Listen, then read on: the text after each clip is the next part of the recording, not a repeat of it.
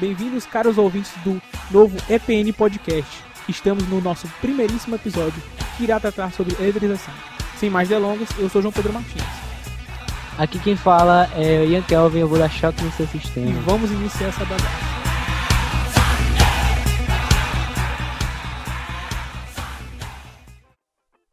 Então, agora nós iremos começar pelos primeiros passos da eletricidade, começando pela antiguidade. Então, na antiguidade, pouca coisa foi, eh, teve contribuição no estudo dos fenômenos elétricos e magnéticos. Só que teve um filósofo, um matemático e reticências, o famoso Tales de Mileto, que ele observou um fenômeno que acontecia quando ele friccionava, atritava, passava o pano ou naquela época lã perto de um ambar, né? Ele percebia que ah, acontecia pequenas descargas elétricas, que ele tinha choques.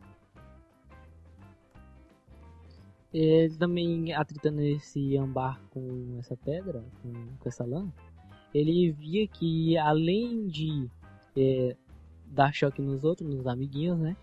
Ele também conseguia atrair outros objetos que geralmente são é, é, objetos com carga negativa, como fios de cabelo, grãos de poeira, etc. Lembrando que ele não tinha essa noção ainda do que era positivo ou negativo.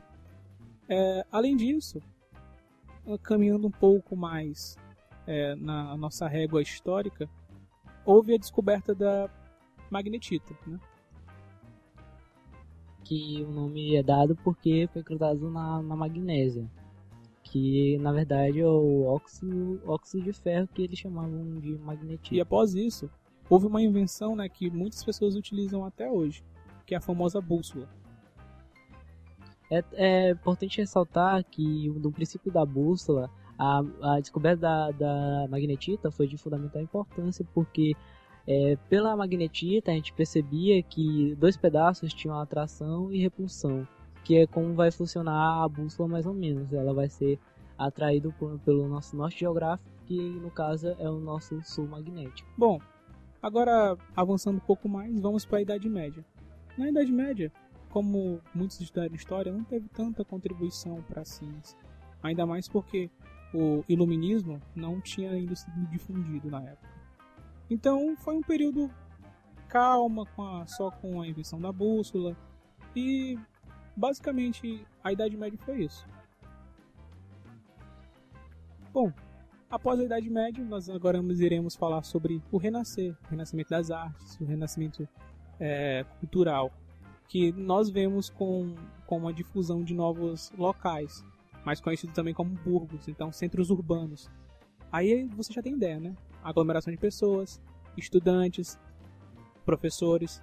Então, após esse longo silêncio, o Jerome Cardan, que ele foi um filósofo matemático e médico italiano, ele começou a observar esses fenômenos que aconteciam lá na idade, na antiguidade, que nós comentamos, e ele observou claramente isso, além de fazer discorrer mais sobre o que se tratava o âmbar e a magnetita em si. Ele começou a falar mais minuciosamente o que significava é, a eletrização do âmbar e a, o, que, o que significava também a eletrização da magnetita. É, seguindo um pouco, a gente encontra uma peça de 1600, na verdade um cara chamado William Gilbert, que ele era nada mais nada, mais, nada menos do que o médico da rainha inglesa. E além disso, ele desenvolveu diversos estudos sobre o magnetismo e a eletricidade, principalmente partindo do pressuposto do que aqueles caras da antiguidade já fizeram. Ele pegava o âmbar e atritava com vários outros materiais e a partir desses experimentos ele podia ver quais eram os materiais eletrizáveis. Ele também fez vários experimentos com, com, com os metais também, que ele chamou de não ele- eletrizáveis. Além disso, ele relacionou o, traçou as linhas de indução magnética, fazendo experimentos com bússola e bolas metálicas. E é importante, uma coisa que eu acho mais importante é porque ele ele pegou o ímã e descobriu uma propriedade importante dos ímãs, que não interessa quantas vezes você parta um ímã, você não vai criar dois polos. Na verdade, você vai, se você partir um ímã, você vai criar dois ímãs com dois polos e não tipo o ímã tem norte e sul, todo mundo sabe disso, né? Se você corta ele no meio, ele vai ter dois ímãs com norte e sul e não dois ímãs um norte e um sul. Bom, continuando nessa linha de raciocínio histórico, é, o nosso conhecido Isaac Newton, ele começou a ter posse de uma universidade e com isso um dos seus estudantes, né, que lá residiam, teve uma ideia muito interessante. Ele é conhecido como Francis Hawkins. Esse Francis Hawkins, ele fez uma das primeiras, é, em algumas literaturas é taxado como uma das primeiras máquinas de eletrização. Então ele começou a, a bolar esses planos é, e começou a apresentá-las para as pessoas. Mas só que, como ele apresentava, não era aquela aquele show de, poxa, ciência pura. Não, era mais uma coisa assim, mais mística, mais associada a Deus, mostrando é, é, coisas assim misteriosas, como uma iluminação nas suas mãos, ou até mesmo os pequenos choques. É, é, porque nessa época também eles tratavam esse, esse choque, essas fagulhas, para é, fazer mágica, impressionar, achar com os coleguinhas, mostrar aqui, ó, você fazer um ilusionismo e tal. E por muito tempo ela foi usada apenas para isso. Bom, é, além disso, na época teve um, como eu posso dizer, um rei, né, que pediu um show desse, né? Falou assim, poxa, me faz um show aí pra mim pra poder ver como é que funciona isso. Aí um das pessoas que olhou o Francis fazendo essas peripécias dele pegou assim, rapaz, eu vou pegar um bastão de vidro, né? E vou atritar, como os antigos faziam com âmbar. E começou a atritar e colocou papéis, colocou plumas, que são pedaços de a, pedaços de pena de animais, e mostrou pro, pro, pro rei. Ele ficou impressionado, pensando que, poxa, isso aí é força sobrenatural.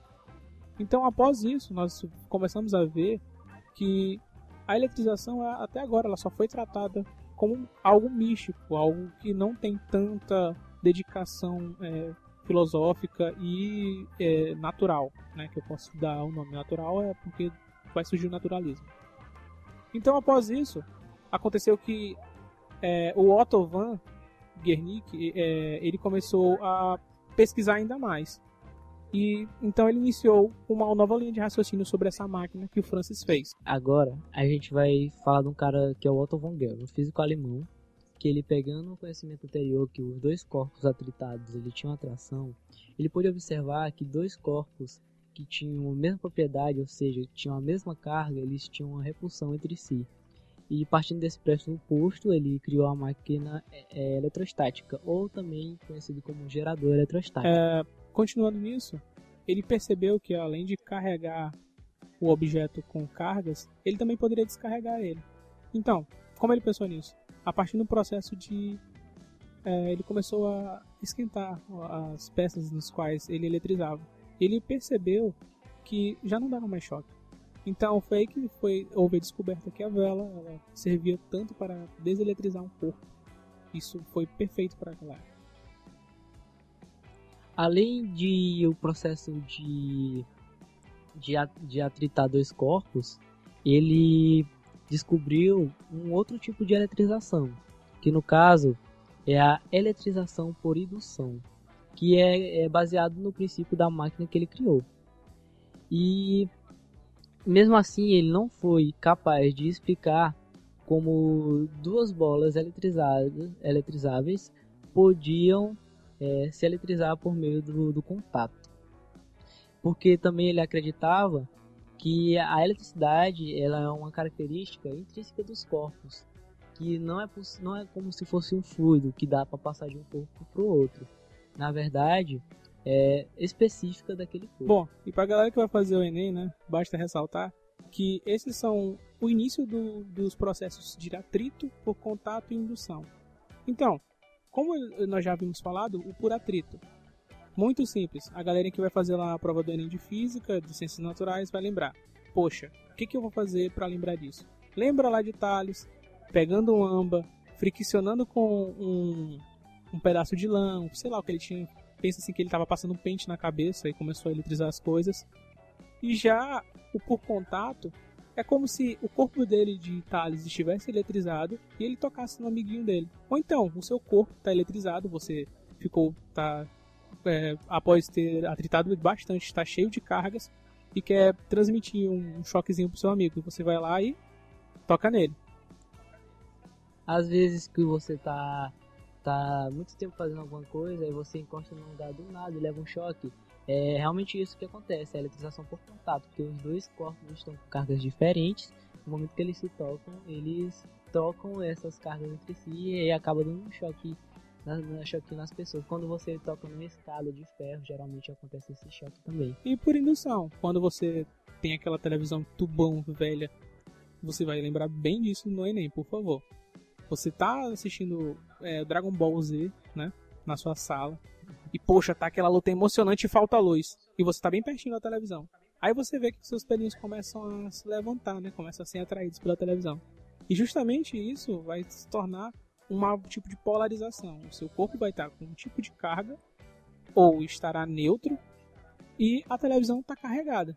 Então, a partir do momento que há essa diferença, acontece que existe esse processo. Então, galerinha, lembra do Dragon Ball na hora que estiver lá na, na prova do Enem, se vocês forem fazer, né, é claro, ou então em outra prova.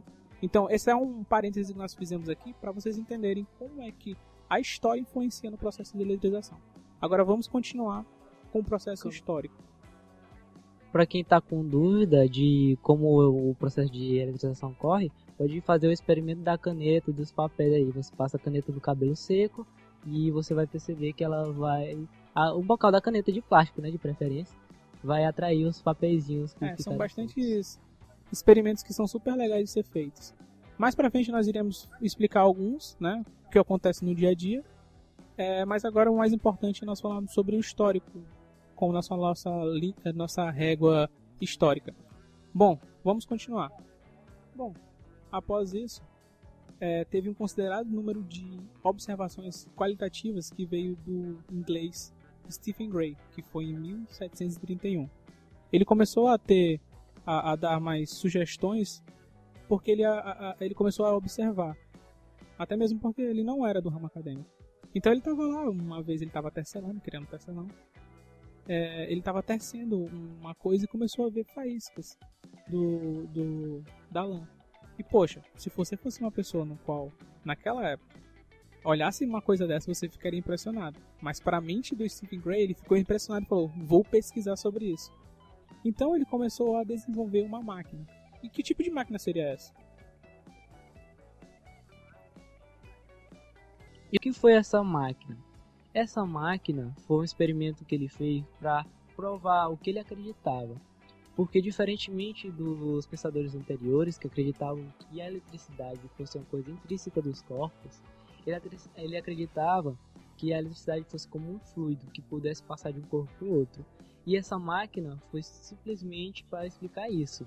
Consistia pegando o experimento anterior de Francis Hockenby, que tinha um gerador de carga através da manivela com um cilindro de vidro que tinha uns pregos e através desses pregos tinha um fio condutor que levava a parte que estava pendurada dessa máquina, com dois pedaços de madeira e esses dois pedaços de madeira estavam sendo pendurados por um pedaço de lã.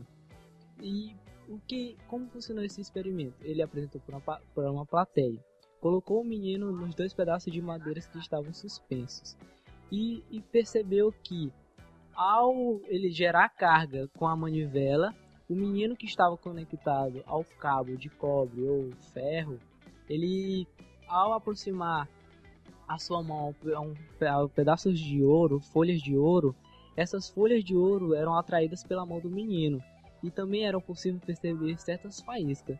Mas e aí, o que ele observou nisso? Além de que a eletricidade é como, como se fosse um fluido, ele observou também que a eletricidade ela não ficava por um grande período de tempo no menino. Assim que ele parava de girar a manivela, a eletricidade sumia ia embora. E, além disso, ele observou também que a eletricidade não conseguia passar pelos, pelos fios de lã. E ele fez uma descoberta importantíssima que para para eletrônica, engenheiros eletricistas e tal, que é a descoberta de condutores e não condutores. Ele descobriu que é, que o fio do menino era um condutor e no caso a lã era um não condutor que no caso seria chamado de isolante. Mais para frente, o cara que aprofundou o trabalho dele foi Franz Ulrich Theodor Apelus, espero que esteja falando certo, que ele mostrou a, a existência dos graus de transição entre os condutores e os não condutores. Daí é uma parte bem importante para a área de eletrônica, engenharia elétrica, porque eles trabalham muito com materiais semicondutores. Bom, puxando mais para o lado atual, vamos trazer para os dias de hoje. Como você vai observar esses materiais não condutores, e, é, semicondutores, não condutores e isolantes? Basta você é, levantar um pouco a cabeça e olhar para os seus fios da sua casa, olhar para, para as, as terminações é, elétricas do seu bairro e perceber que quando você está olhando lá para cima, você está observando que existem diferentes materiais. Não é só ferro que tem. Você vê um poste. O poste é feito de quê? né? Vamos lá, de concreto, certo? E os fios são feitos de quê? Geralmente são feitos de um condutor, algum tipo de aço, certo? Algum tipo de liga. E pô, tu pensa assim, poxa, é, vou ter um pensamento de criança. Se eu juntar o positivo com o negativo, pode acontecer alguma coisa. Geralmente acontece que há um curto-circuito e dá uma explosão. Então, como é que tu vê que tem fios entrelaçados lá em cima, nos quais eles se tocam, né? São se tocam é, é, tem uma, vamos supor, uma haste que toca nele, nos três, e não dá um, um curto-circuito. É justamente por ser um material não condutor ou isolante. Que geralmente eles utilizam as cerâmicas, que é um grupo bem grande, que são compósitos na verdade. Então, vamos continuar com nossa régua histórica falando sobre a eletrização. Dufay, ele é um contemporâneo de Stephen Gray e por isso mesmo ele é um correspondente que ele partilhava de um pouco dos seus experimentos. É, mas as suas observações eram mais de caráter científico. É bom lembrar que, que o nosso Stephen Gray não era um acadêmico de uma escola renomada. Ele era apenas um curioso. E o Dufay, ele era o cara que fazia as, exibições, fazia as interpretações metafísicas. E ele chegou a a conclusão que todos os corpos são eletrizáveis. E diferente do que se pensava há muito tempo, que era só uma peculiaridade do âmbar, de, de algumas substâncias que eles chamavam de substâncias elétricas. E para ele, ele também notou que ele atritando um vidro o, com alguns materiais, eles se repulsavam por exemplo, se eu atrito o vidro com um material e um material A e um material B, o A e o B vão repulsar entre si, repelir-se. Bom, com as observações de Charles Dufay, vamos voltar um pouco para Stephen Gray para justamente lembrar o que, que ele fez.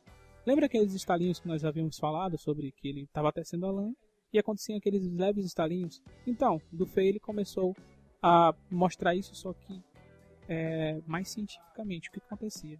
Então vamos lá, um pequeno experimento com vocês.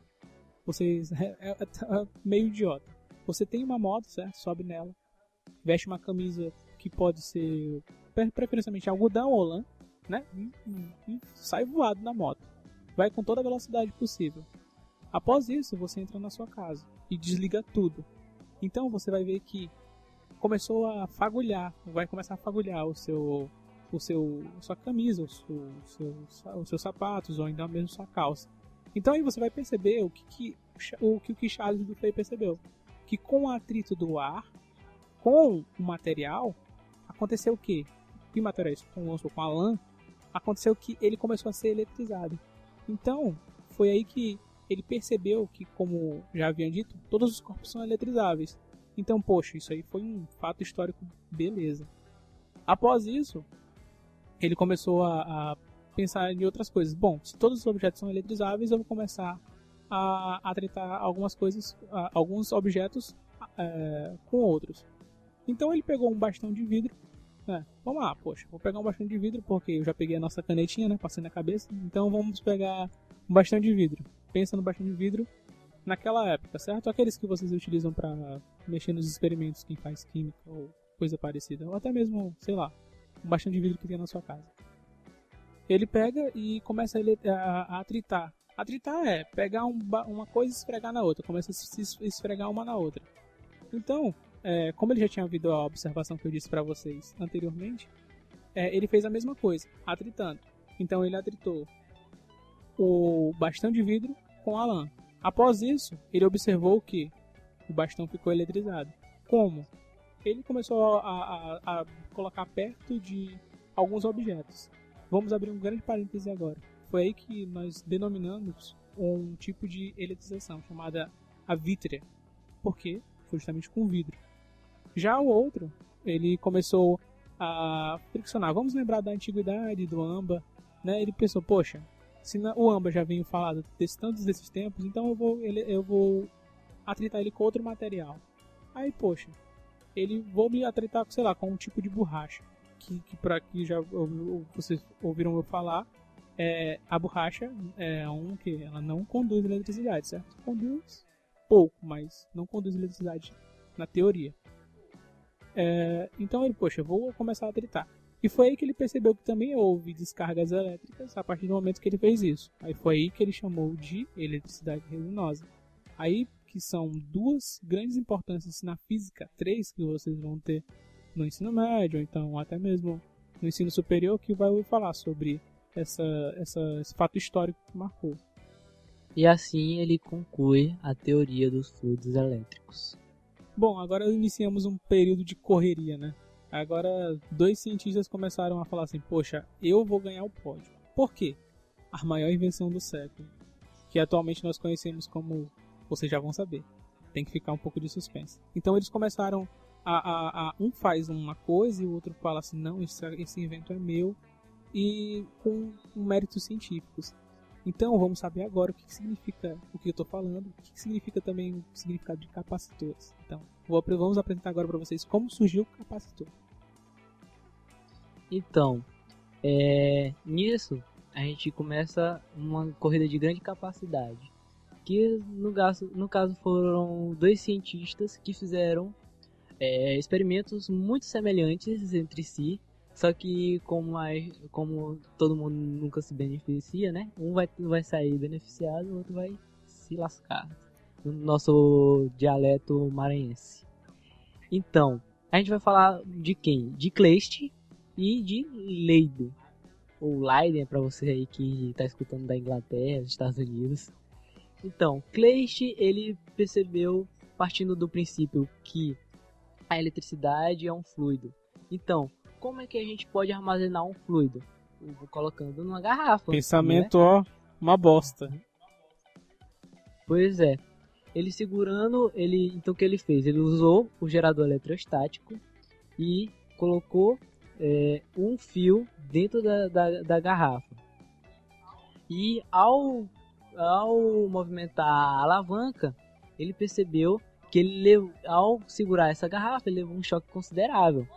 E quando ele colocou água em contato com esse fio, o choque foi mais alto ainda. E assim ele descobriu o primeiro capacitor.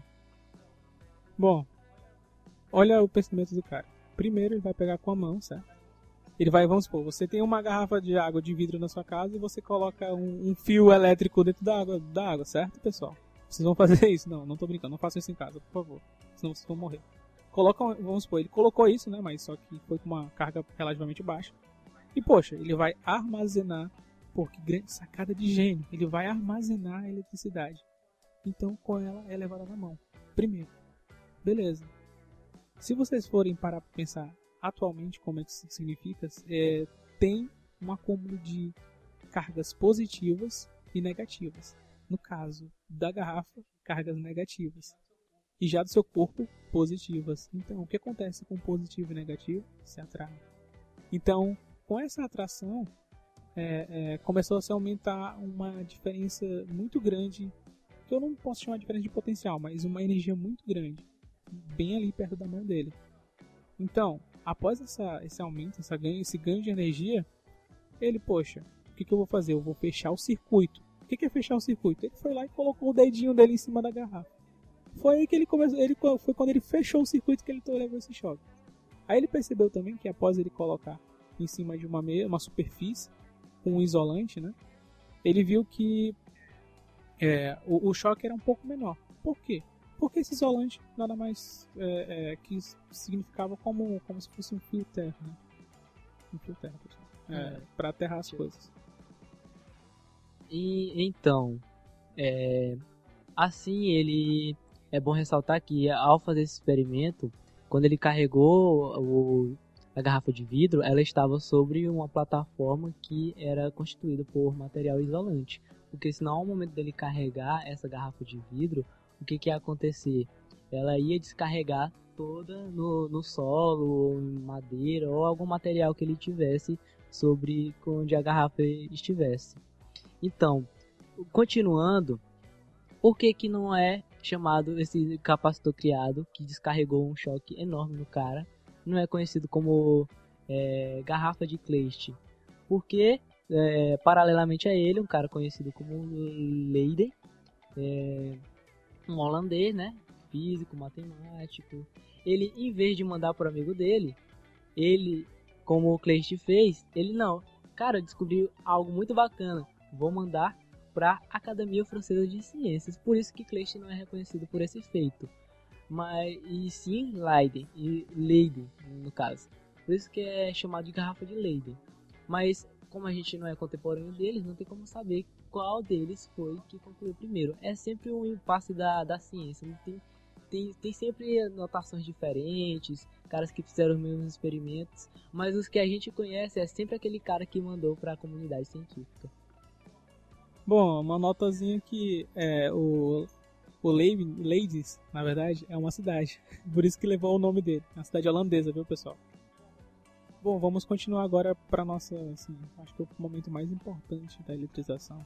São um momento assim que é, vocês olham a, a, a nomes importantíssimos na cena, como que positivo e negativo, como carregado. Ah, meu celular está carregado. Ah, coloca no positivo ou no negativo. Vamos agora comentar sobre isso.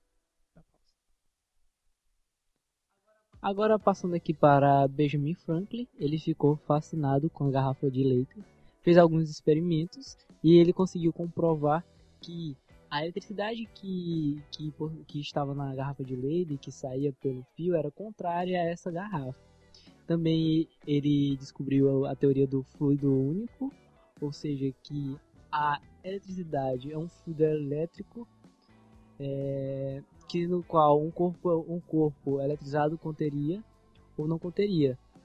Que no caso um corpo que tem grande quantidade desse fluido é chamado de positivo e o que tem pouca quantidade desse fluido seria chamado de negativo que são noções importantes para a gente hoje em dia porque a gente, quando qualifica carga, a gente já quer saber, mas que tipo essa carga? É negativa ou é positiva? Claro que não é do jeito que ele mostrou aqui, mas já foi um, um passo inicial para a gente ter essa concepção. Bom, esses termos surgiram justamente porque ele era um diplomata, trabalhava com finanças, então existia o saldo, o saldo e o déficit, né? Então, se é déficit, você está devendo, você está negativado.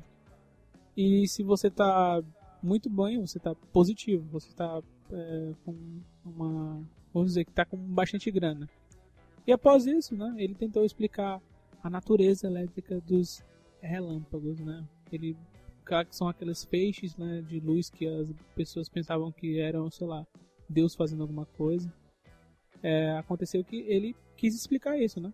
Poxa, então aqueles feixes de luz que acontecem no céu podem ser de natureza elétrica é porque isso foi um dos passos muito importantes para as ciências, porque a partir do, do momento que você desmitifica uma coisa que é bastante mistificada, como é o caso do trovão, muito falando tanto na, na concepção nórdica do trovão associado a Thor, porque quando vem trovão, na maioria das vezes tem chuva, e da chuva traz prosperidades, boa safra, e por isso era classificado como, como, qualificado para deuses, atribuído a deuses. E no caso, é, Franklin quebrou esse paradigma. Não, o trovão ele ele não é uma coisa divina, é uma coisa que a gente faz em laboratório girando uma manivela aqui que tem a mesma natureza. E a, como ele sabia dos experimentos de Leiden, ele também queria capturar essa carga, armazenar essa carga em um recipiente. Que no caso vai sair aquele o experimento que é muito falado, com Benjamin Franklin, com soltando pipa e, e bota, botando o cabo dessa pipa em uma garrafa. Mas ele não fez esse experimento como muitos pensam, ele apenas idealizou. Bom, e essa idealização, né? Tem pessoas que fazem de tudo. Vamos lá para a França, né? Vamos ver lá exatamente uma cidadezinha de Paris, em que franceses, né? Dois franceses falaram assim: olha, que legal, depois de tomar uma taça de vinho, né? Tomar aquela, aquele vinho delicioso deles. Ele falou assim: então vamos fazer essa experiência.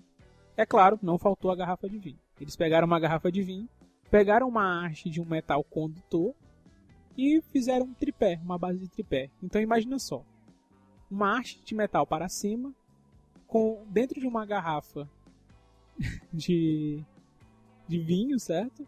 E eles esperaram dia após dias até ter uma tempestade. E foi aí que é, houve a descarga elétrica aonde eles queriam, né? Lá no tripé deles. E foi aí que eles começaram a sentir um cheiro estranho. Esse cheiro estranho era cheiro de enxofre. Justamente por quê? Porque o raio atingiu o material e soltou alguma coisa, alguma coisa de, de, de específico do material. Então, poxa, então aquele material ele foi carregado com algum tipo de coisa. E foi aí que foi uma ideia rudimentar dos nossos aparelhos de são os para-raios.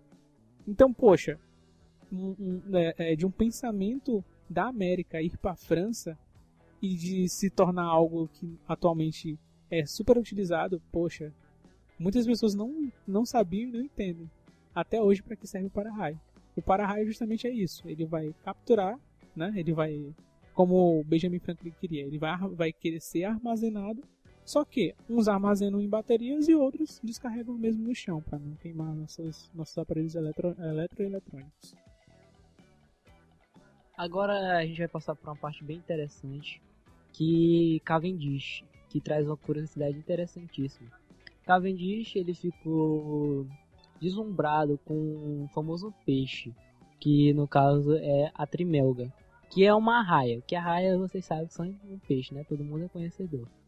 Que ela também ela dava um choque na, nos pescadores, um choque bem semelhante ao choque da do gerador eletrostático. E ele ficou intrigado, será, será que esses, será que esse peixe, esse choque que esse peixe dá, tem as mesmas propriedades da eletricidade que a gente está usando no nosso laboratório? Então foi isso que ele estudou. Ele fez diversos experimentos fazendo recipientes semelhantes ao peixe trimelga enterrando na areia. E, e ele observou que esse experimento dele, usando, fazendo o, pró o próprio peixe dele sintético, dava um choque é, como se fosse o choque do gerador eletrostático. Mas o que, que acontecia? Havia um problema nisso, porque o choque do gerador eletrostático ele acabava gerando faíscas entre a mão e, e a parte condutora. E a, o peixe trimelga não acontecia, não acontecia isso. E começou uma discussão. Será que existe uma eletricidade própria dos materiais que a gente está usando e uma eletricidade dos animais, que é o caso que acontecia com o peixe trimelga.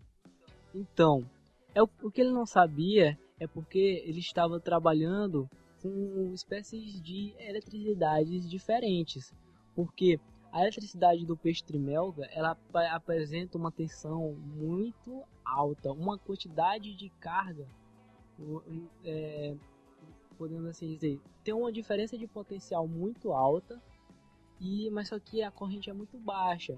A quantidade de carga que está passando nesse determinado momento é baixa. E o que acontece com, com a máquina? Ela apresenta um, um ela passa muita carga é, pela, pelo condutor do gerador eletrostático, só que a tensão é muito baixa. Então era isso que, que acontecia que eles não conseguiam entender. Por isso que com o peixe não, não surgia faísca. Porque para surgir faísca você tem que ter uma corrente alta. Com base nos estudos do peixe trimelga, surgiu um novo nome, que é o Mário Verde, mais conhecido como Luigi, Luigi Galvani. Então, o Luigi Galvani, é, por volta dos anos de 1070, 1770, para ser correto, ele começou a ter estudos com os animais. Como já haviam dito, um tipo de eletricidade que gerava dos animais, né? Poxa, que tipo de eletricidade é essa? Então, ele começou a fazer teorias. Ele começou a teorizar sobre eletricidade animal. Ele fez um artigo falando sobre isso e também fez experimentos. Quais experimentos eram esses? Ele pegava um sapinho, né, matava o sapo, o cara é mau, matava o sapinho e nas terminações nervosas do sapo, ele começou a colocar fios eletrizados pela máquina que nós já havíamos dito lá no começo do episódio, uma máquina eletrostática, certo? E começou a eletrizar justamente isso. E ele via contrações. Aí ele, poxa, tem essas contrações, então deve ser que o animal tem uma eletricidade nele. Ele partiu para esse estudo porque ele observou antes que ele tava, ele era médico, né, no caso. Ele estava fazendo um tratamento de um enfermo e quando ele ele não sei, os caras faziam um tratamento muito louco, viu? Porque o cara aplicou eletricidade na, na perna, na, no corpo do paralítico e ele viu a perna dele se mexer. Então, a partir disso, ele ficou extasiado com a eletricidade de fazer os corpos se mexerem. Pois bem, continuando a linha de raciocínio, é, ele pensava que tinha uma eletricidade animal. Poxa, são espasmos de um animal morto ou então até mesmo de um paciente dele. Com isso, é, é, começou a se, ele começou a fazer diversos, diversas coisas, mas só que relacionando, diversos artigos, mas só que relacionando a, a uma entidade superior, né? Uma entidade no qual não era tão científica, não era tão iluminista para aquela época. Era Deus que dava a capacidade elétrica para os corpos dos animais. Bem, é, continuando assim na nossa língua, na nossa régua histórica, após ele apareceu uma outra, um outro carinha, né, que esse detonou com esse tipo de eletricidade animal, que foi o Alessandro Volta. Alessandro Volta, a primeira coisa que ele fez foi desmascarar o experimento de Galvani, quando ele estava aplicando eletricidade em sapos, né? Mas ele falou: Meu amigo, essa eletricidade aí, esse movimento aí que você está fazendo do sapo, não é do corpo do sapo, é da máquina eletrostática que você está girando ali com a mão. E o que o sapo faz é apenas uma reação à passagem de corrente elétrica do corpo do sapo. É muito bem, é muito bem conhecido pra gente hoje que é, o, a transmissão entre os nervos é, pro, do músculo até o cérebro ele ocorre com íons, mas não necessariamente com, como se fosse uma corrente elétrica, como a eu, sei que sempre tem gente que acredita nessas coisas absurdas, como terra plana, é, é, que 4G vai matar todo mundo. 5G. É, sim, exato. 5G, 5G vai matar todo mundo. É, continuando essa história, então ele ficou intrigado com isso, né? Antes ele tinha feito um experimento, porque o Galvani observou de um peixe isso. Então ele, poxa, se ele observou de, observou de um peixe, eu também vou fazer esses experimentos. Mas só que foi aí que ele não notou que o peixe, ele, o Galvani não notou que o peixe tinha umas, umas regularidades. Ele era regular, tinha um formato geométricos é, é, quase que idênticos, o trimelga. Então, após essa observação, ele o, o, o Volta, ele pensou assim, poxa, se eu tenho essas coisas é, regulares, se eu tenho essas coisas que são é, é, em formato geométrico, então por que, que o animal produziria energia é, em si, de si, uma energia animal? Aí ele, poxa, se é assim, então que tipo de materiais ele utilizou?